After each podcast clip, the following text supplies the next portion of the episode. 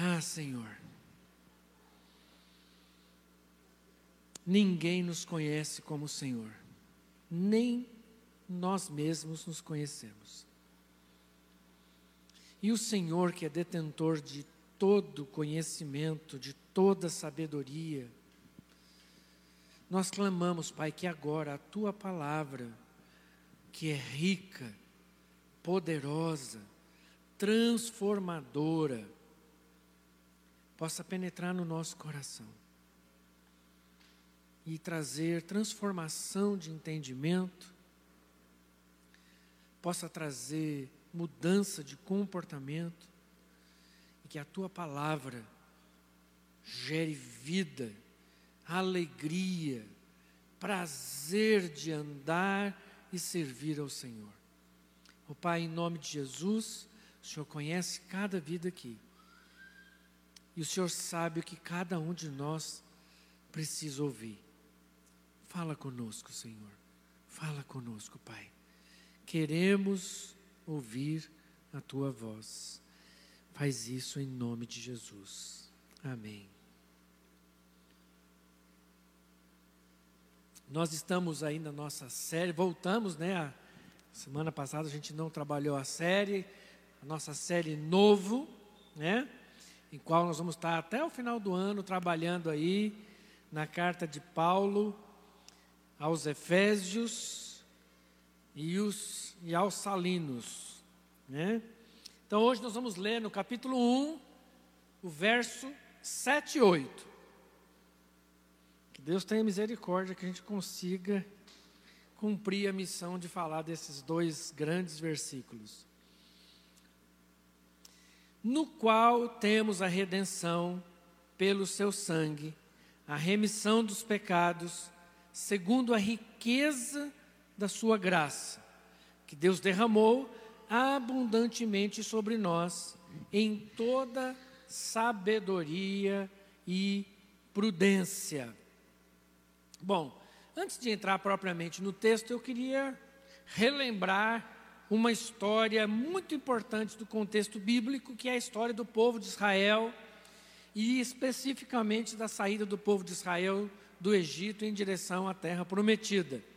Bom, toda essa história começa bem longe da terra prometida, num lugar chamado Ur dos Caldeus, que hoje é o Iraque, né?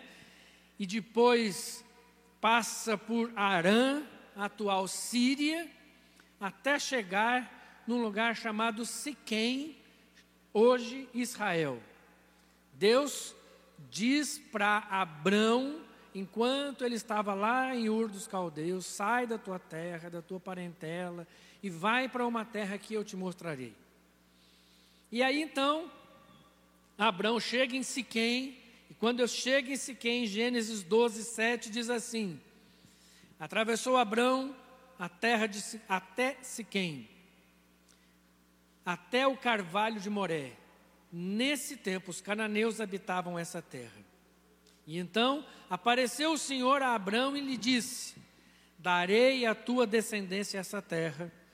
E ali Abraão edificou um altar ao Senhor que lhe apare, aparecera. Então, essa terra prometida a Abraão essa terra prometida a Abraão e a seus descendentes é chamada de lugar que o Senhor daria como herança para os seus descendentes. Depois Abraão tem um filho, Isaac, né? E com Isaac, Abraão tem muitas experiências de fé, né? A gente não dá tempo de falar aqui, né? Gostaria de entrar em mais detalhes da história, mas não dá tempo. Mas aí Abraão tem grandes experiências de fé, a ponto de por ser reconhecido como pai da fé. Isaac tem dois filhos, Isaú e Jacó. Isaú era o mais velho, Jacó era o mais novo. Mas o mais novo, contrariando aquilo que seria o, o natural e o comum, o mais novo, Jacó, é que seria o filho da promessa que herdaria essa terra prometida. Jacó, então, tem depois, né, ao longo, eu estou resumindo muito, vocês estão percebendo, né? É, Jacó, depois de muito tempo, Deus muda o nome dele para Israel, ele tem doze filhos, e um desses doze filhos é José. E aí, José, um menino diferente, com intimidade com Deus e odiado pelos seus irmãos. Ele é então vendido como escravo pelos próprios irmãos para onde? Para o Egito. E esse mesmo José que foi vendido pelos irmãos para o Egito, depois, pela misericórdia e pela ação milagrosa de Deus, mexendo na história, ele se torna o salvador de sua família. Como? Deus estava usando José no Egito para salvar a vida da sua família. Quando a fome chega em Canaã, a terra prometida, José traz o seu pai Jacó toda a sua família para o Egito. Nesse momento, José era o cara, o grande governador do Egito. Ele, através dos sonhos de Faraó, do discernimento dos sonhos de Faraó, ele entende e percebe que haveria sete anos de fartura depois de sete anos de fome. Então Deus dá a José sabedoria e discernimento para compreender aquele sonho e trazer ao Faraó a solução daquela situação que eles iriam viver. E agora, Jacó com fome, vem com toda a sua família, né? não estou entrando nos detalhes da, do encontro dos irmãos, tem tanta coisa aqui no meio, né? Mas, o que acontece? Essa família vem, é querida, Faraó fala: vocês escolhem a terra que vocês quiserem, o melhor do Egito vai ser dado para vocês. Então, essa terra chega, essa família chega ao Egito como a família queridinha de Faraó. Os queridinhos de Faraó, né? Tem uma queridinha de Jesus aqui, né? Tem o queridinho de Faraó. E aí, mas o tempo passa. A proposta dessa família ao chegar no Egito era ficar lá durante os cinco anos que ainda restavam de fome. Já tinha dois anos de fome. E a proposta é eles ficarem lá durante esse tempo. Mas se eles fossem Goiânia, eles iam falar, o trem estava bom, né? Ele falava, o negócio estava bom, eles tinham tudo, tinha o cuidado do faraó, tinha todas as benesses do palácio, filho lá, governador. Voltar para a terra prometida? Não, vamos ficar por aqui mesmo. Só que nessa de vamos ficar por aqui mesmo, se passaram 400 anos. e de um povo queridinho, ele se tornou também um povo extremamente fértil. E de repente, odiado pelo faraó do Egito. Não era o mesmo faraó, claro. Porque eles se tornaram mais maiores, mais numerosos e mais fortes do que os egípcios. Então, Êxodo 1, 6 a 9 diz assim: Faleceu José e todos os seus irmãos e toda aquela geração. Mas os filhos de Israel foram fecundos e aumentaram muito, e se multiplicaram, e grandemente se fortaleceram, de maneira que a terra se encheu deles. Entremente se levantou um novo rei sobre o Egito, que não conhecera José. E ele disse a seu povo: Eis que o povo dos filhos de Israel é mais numeroso e mais forte do que nós. E agora, do povo queridinho de Faraó, eles se tornaram um povo perseguido. E esse povo passou a ser humilhado, maltratado, escravizado, forçados a trabalhar com crueldade a vida boa dele se tornou uma vida amarga, entristecida. Todas as práticas egípcias eram cruéis, todas as suas exigências. Depois, e eles viram que o não resolveu, Faraó então dá um outro decreto e pede para que as parteiras executem todas as crianças do sexo masculino. E então o nosso quadro vai só se agravando. Então nós temos angústia, escravidão, crueldade, trabalho escravo e genocídio. Mas no meio disso tudo, Deus provê um resgatador. Deus provê um resgatador. Essa palavra é importante. Moisés. Então Deus salva Moisés da morte, ele estava decretado a morte, ele nasceu exatamente nesse momento em que as parteiras tinham a ordem de execução. Ele é salvo da morte. Depois Deus o prepara, levando ele para onde? Para o palácio. Então Deus prepara Moisés na casa de Faraó. E depois Deus chama Moisés para libertar o povo dessa escravidão. Então Deus salva, prepara e chama Moisés para a obra.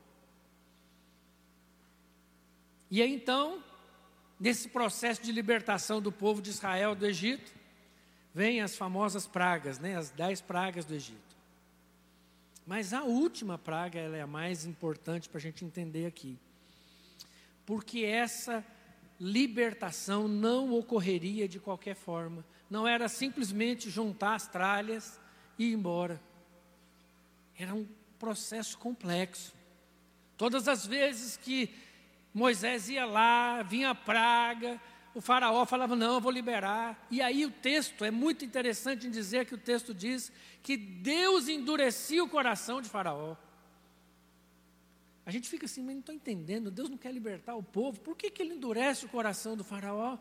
Porque o nosso Deus é um Deus que passa por processos e tinha coisas que eles ainda não tinham entendido e precisavam entender. E então, na última praga, antes da última praga, o Senhor orienta o povo de Israel como eles deveriam proceder. O que é que eles tinham que fazer? Eles precisavam de algumas coisas muito importantes. Primeiro, eles precisavam se reunir dentro de casa, eles precisavam estar juntos. As famílias precisavam se reunir. Ó, oh, fiquem dentro de casa essa noite, fiquem juntos essa noite. Depois, eles precisavam pegar um cordeiro perfeito, sem mancha, sem mácula, sem defeito. E esse cordeiro deveria ser morto. E eles deveriam se alimentar desse cordeiro do sacrifício. Mas ainda tinha mais. Eles ainda tinham que pegar o sangue desse cordeiro e passar nos portais, né, na, no portal, nos umbrais, né, das portas das suas casas. E o único jeito dessas casas não viverem o sofrimento da morte era seguindo essas regras. Porque o anjo da morte ia passar.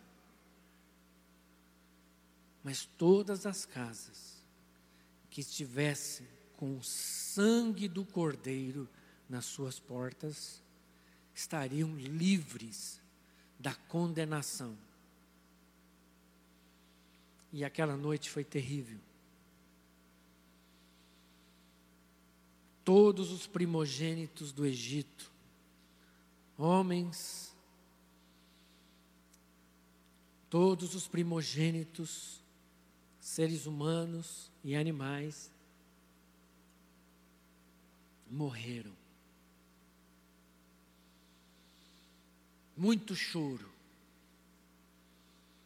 muita gente gritando. Mas todos aqueles que não tinham o sangue do Cordeiro morreram.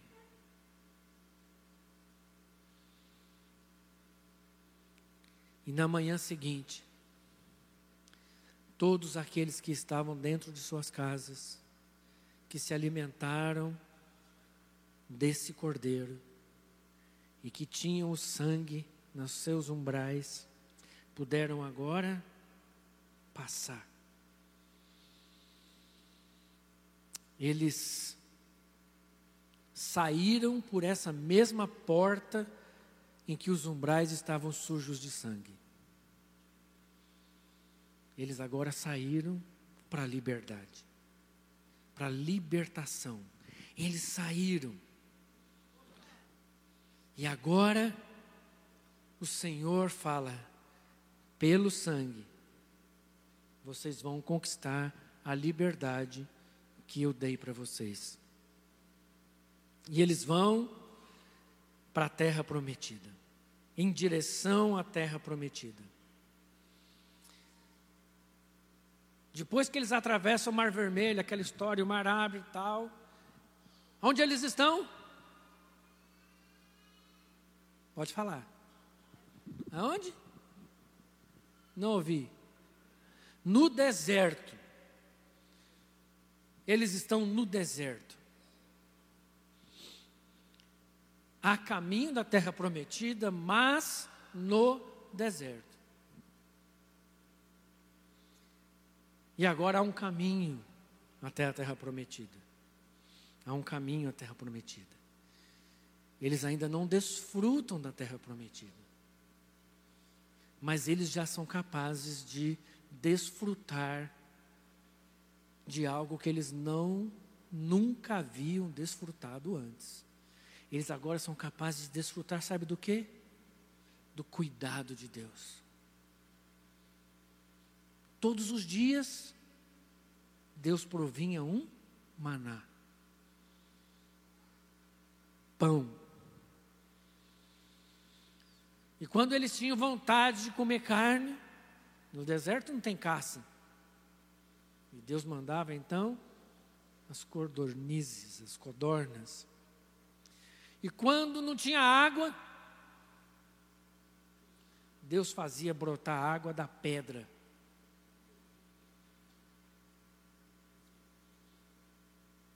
Principalmente no meio desse deserto, não faltou a presença de Deus. Evidente.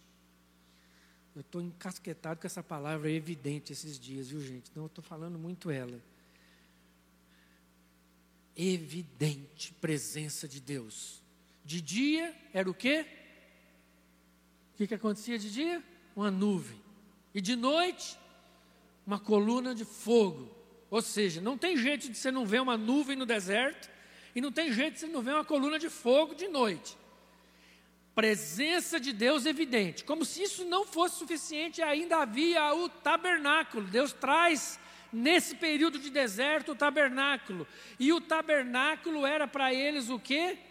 O lugar que representava a presença de Deus mas mais do que isso, era o lugar da expiação, era o lugar do perdão de pecados. Então, no deserto, o tabernáculo de Deus representava a presença e o lugar da expiação de pecados. Por que mais que a gente precisa? Nós temos tudo. Estamos indo em direção a terra prometida. Que Deus deu para nós. Nós temos toda a provisão que eu necessito. Talvez o iPhone não pegou bem lá no deserto, mas eles descobriram que não precisava do iPhone no deserto. Mas o pão, a água, a roupa que não se desgastou, a presença de Deus, e até alguns desejos, como a cordorniz ou a codorna, Deus proveu. Mas esse povo era difícil, parece com alguém que eu conheço. Eles continuavam a olhar para o Egito. Números 11, 4 a 6 diz assim: E o populacho, né, que estava no meio deles, veio a ter grande desejo das comidas dos egípcios. Pelo que os filhos de Israel tornaram a chorar e também disseram: Quem nos dará carne a comer? Ah, lembramos-nos dos peixes que no Egito comíamos de graça, dos pepinos, dos melões, dos alhos silvestres, das cebolas e dos alhos. Agora, porém, seca-se a nossa alma. Bem né, dramático, né? E nenhuma coisa vemos senão esse maná, todo dia a mesma coisa. Ao invés de eles olharem para a terra prometida, eles estavam preocupados com o quê? Com as migalhas gostosas do Egito. E eles rapidamente se esqueceram que, junto com essas coisas gostosas, e legais e boas, eles tinham também uma crueldade, era chibatada, era trabalho escravo, eram os filhos sendo assassinados. Eles esqueceram rapidamente de que lá no Egito, apesar dessas migalhas, havia uma escravidão.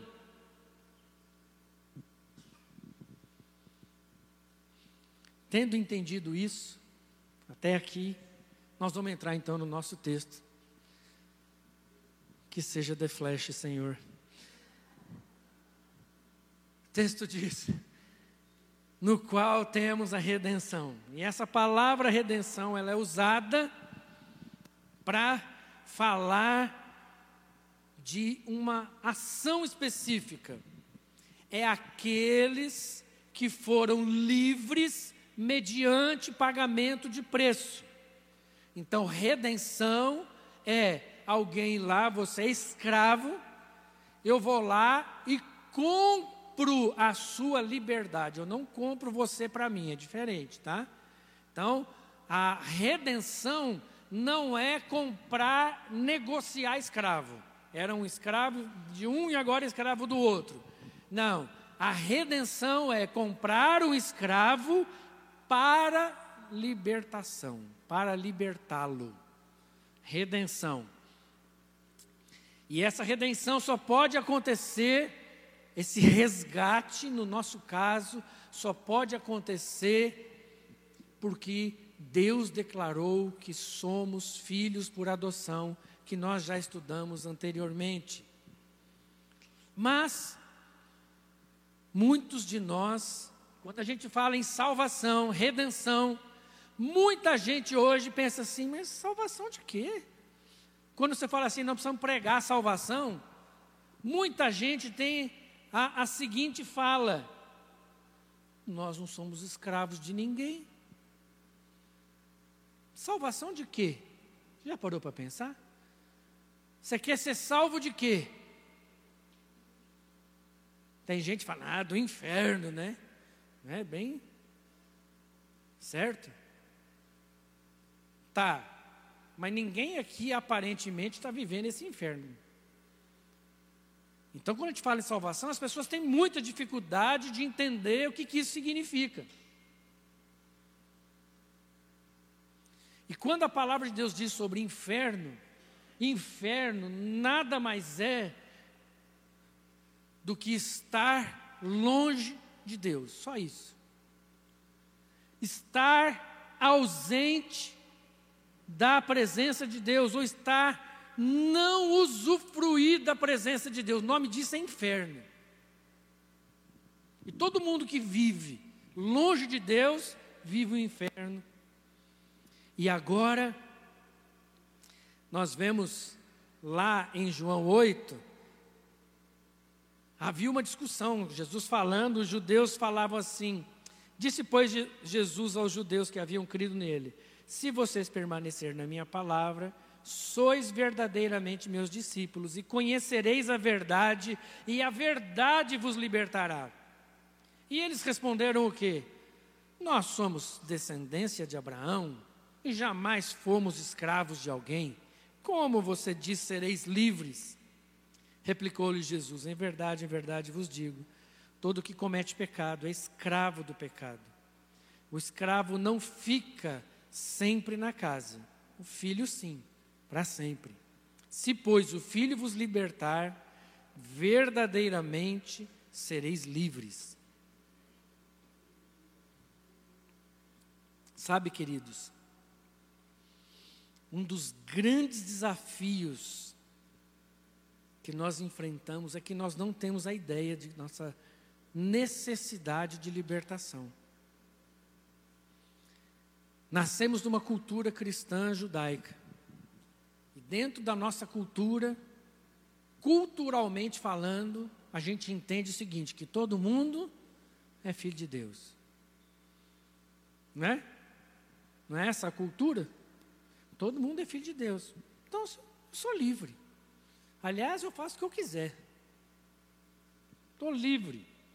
Não existe nenhuma escravidão, não tem ninguém me escravizando, nenhuma escravidão ou uma tirania governamental sobre a minha vida. Mas essa escravidão é muito mais profunda e muito mais difícil, porque é uma escravidão ligada à nossa alma.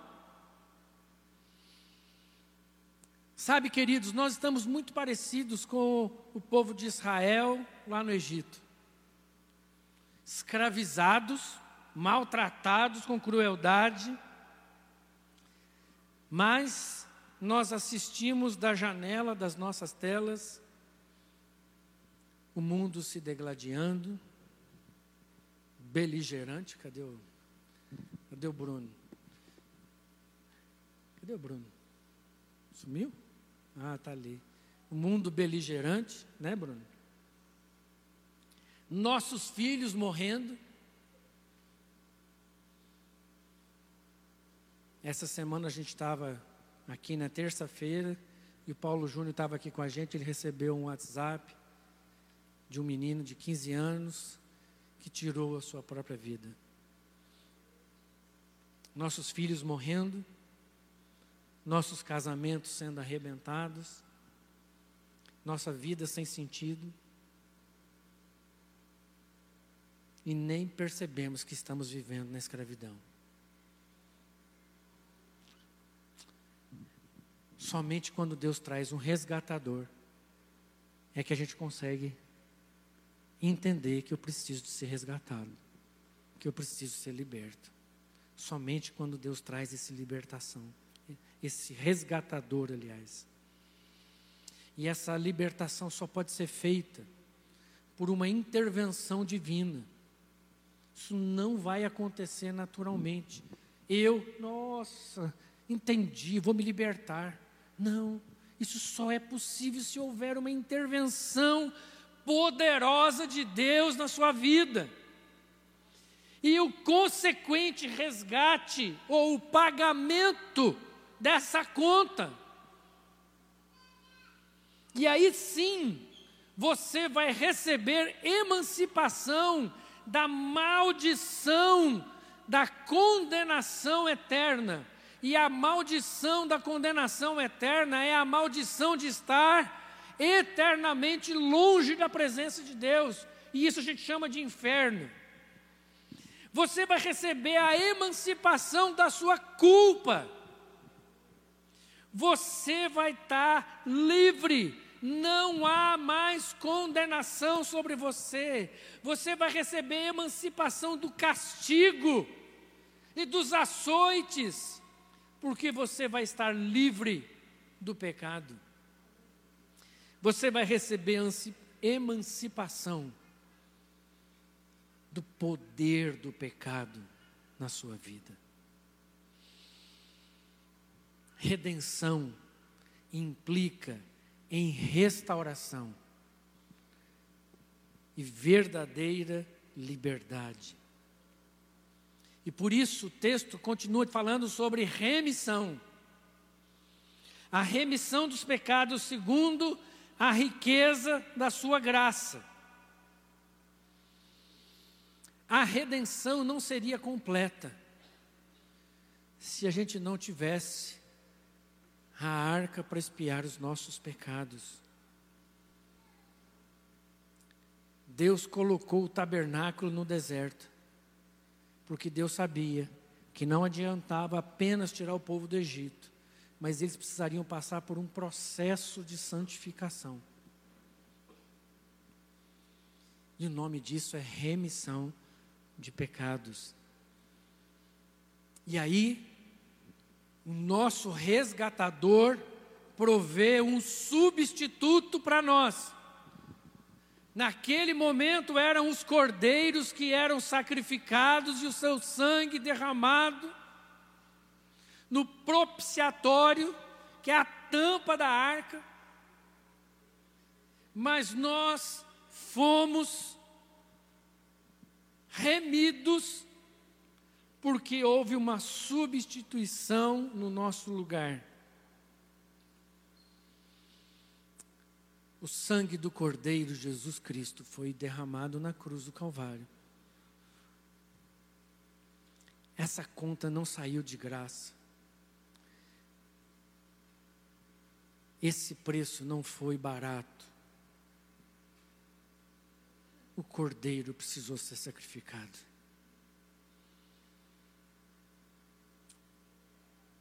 E isso não tem a ver com a minha habilidade de fazer a coisa certa, nem com o meu arrependimento. Não. Isso acontece segundo as riquezas de Sua graça. Não é algo que eu faço que me torna merecedor desse sangue. É segundo a graça de Deus que esse sangue é derramado em meu favor. É segundo a graça de Deus que Deus levantou Moisés como resgatador de Israel, e é essa mesma graça que levanta Jesus Cristo como resgatador da minha e da sua vida. Agora, perdão e graça andam em harmonia.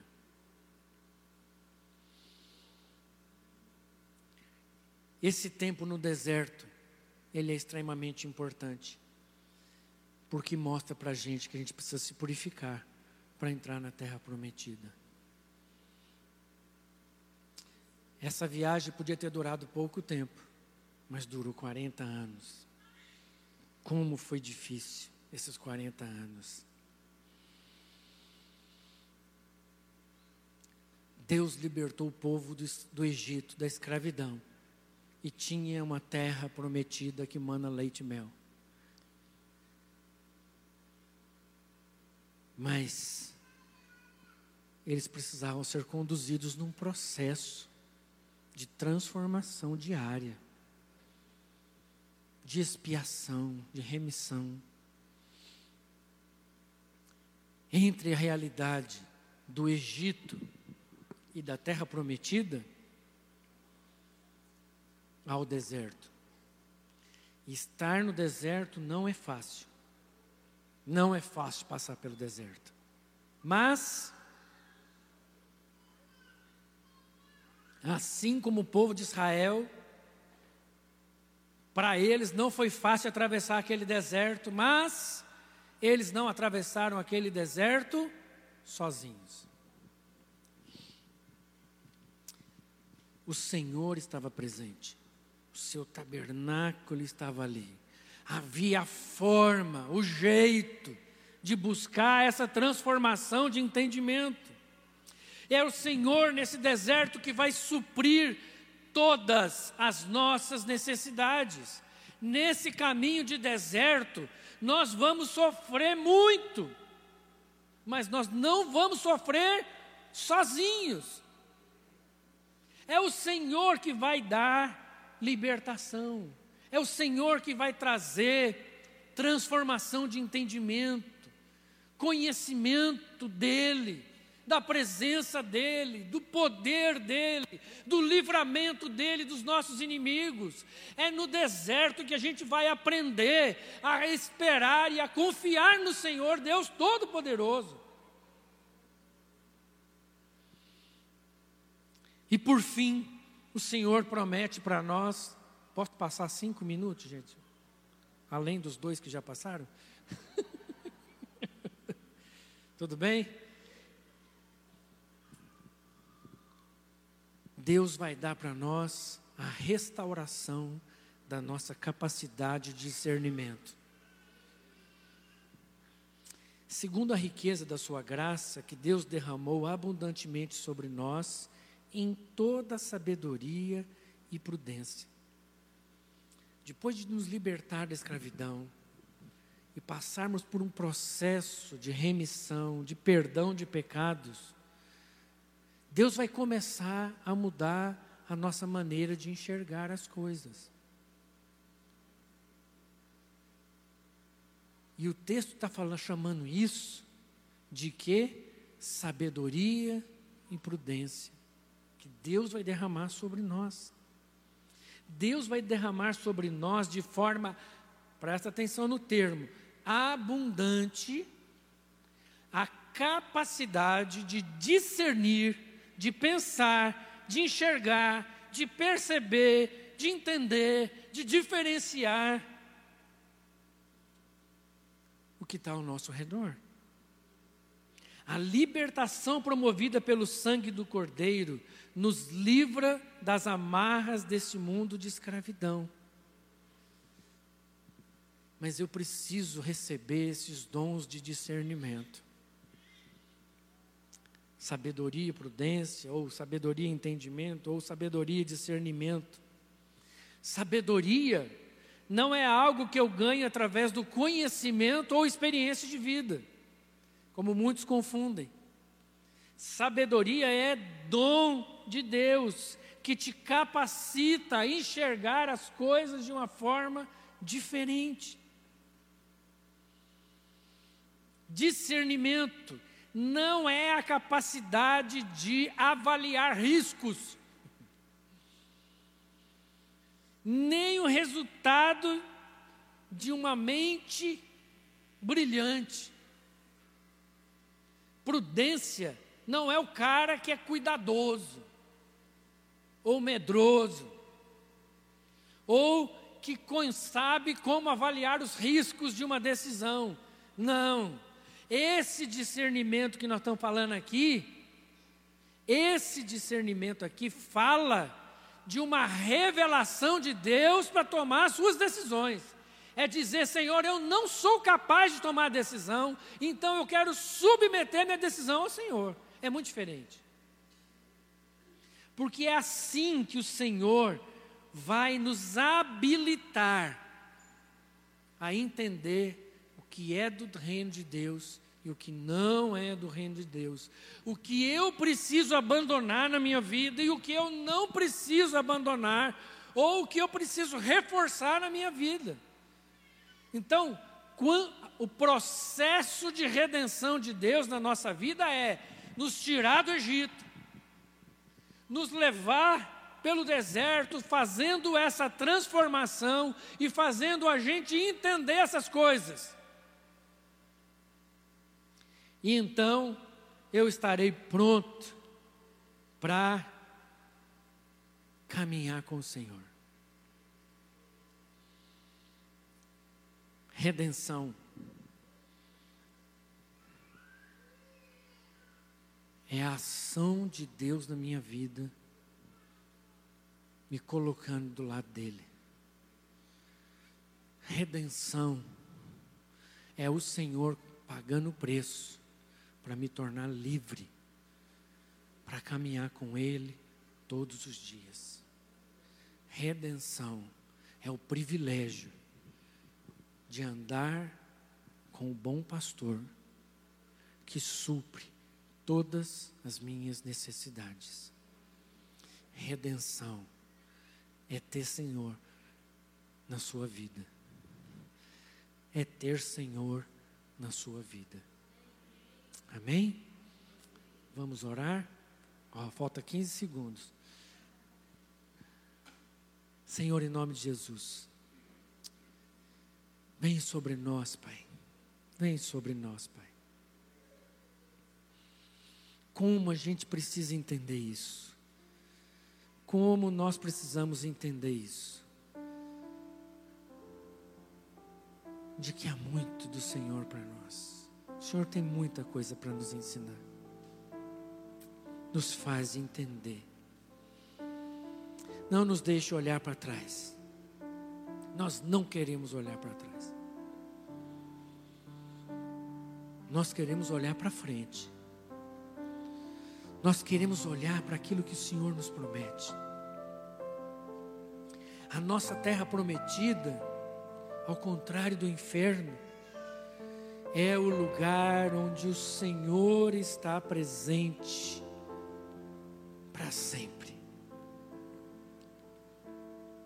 Lá não há nem choro, nem escravidão, nem morte, porque o Senhor está presente eternamente conosco, nos faz caminhar esse caminho para a honra e glória do Senhor, em nome de Jesus, em nome de Jesus. Deus abençoe a sua vida. Tenha uma semana na presença desse Senhor maravilhoso. Em nome de Jesus.